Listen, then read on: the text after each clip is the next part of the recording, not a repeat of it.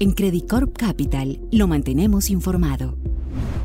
En nombre de Credit Corp Capital le damos nuevamente la bienvenida a este nuevo podcast. Mi nombre es Carolina Rato, jefe de estudios de acciones en el mercado andino. Hoy vamos a hablar un poco sobre nuestros mercados. En junio la bolsa chilena subió un 5.8% en pesos, ubicándose un 2% por debajo de su máximo histórico registrado en enero de 2018, en medio de un favorable contexto bursátil global y regional. El volumen transado disminuyó a 127 millones de dólares, pero se mantuvo en línea con el promedio de los primeros cinco meses del año.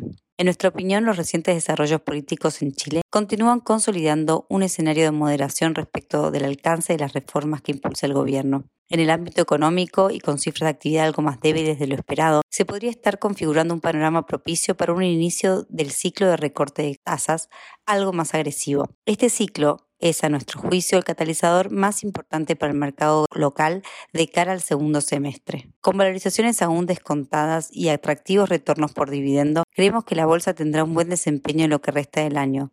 Aunque luego de la alza del 10% del primer trimestre, el stop picking será determinante. A nivel estratégico, estamos excluyendo a SMU de las primeras cinco posiciones de nuestro portafolio recomendado y reincorporando a Cencosud debido a sus atractivas valorizaciones. Además, estamos incrementando levemente nuestra exposición a Shop, ya que representa la mejor opción entre sus pares en un escenario de menores tasas de interés. Y a Colbún por su atractivo perfil de riesgo. Banco de Chile y SQM continúan siendo parte de la cartera recomendada.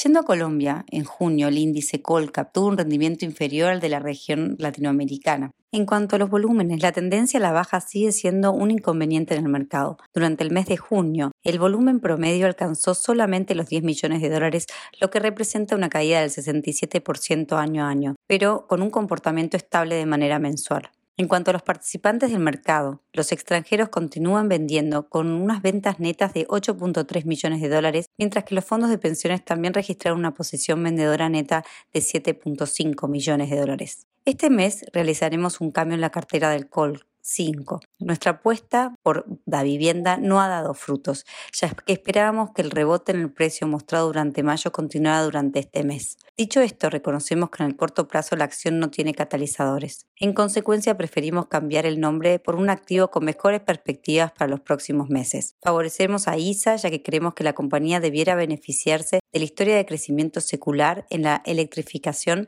del consumo de energía y la incorporación de nuevos proyectos. Continuamos incorporando Ecopetrol y Bancolombia con el fin de imitar las ponderaciones del Colcap y mantener una posición neutral en esos papeles. En el caso de Perú, el índice general cerró junio con una ganancia del 7% por debajo del índice LATAM, que registró un crecimiento del 11%. Las financieras mineras superaron al índice de referencia, mientras que los sectores de consumo, construcción y servicios eléctricos tuvieron un desempeño inferior. Destacamos un menor ruido político junto a iniciativas del gobierno para realizar acciones preventivas ante el fenómeno del niño y promover la recuperación económica. Sin embargo, existen riesgos asociados a la ocurrencia de un episodio del niño moderado a fuerte que podría afectar los sectores de infraestructura y agricultura. Posible nuevas protestas para solicitar la convocatoria de nuevas elecciones generales. En cuanto a los flujos de mercado, los naturales locales y otros inversionistas institucionales fueron compradores netos en junio, mientras que los fondos de pensiones y los inversionistas institucionales extranjeros fueron vendedores.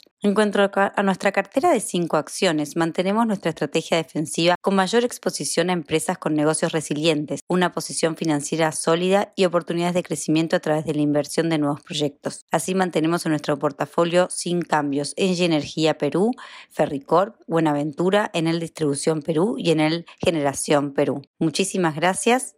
Nos despedimos.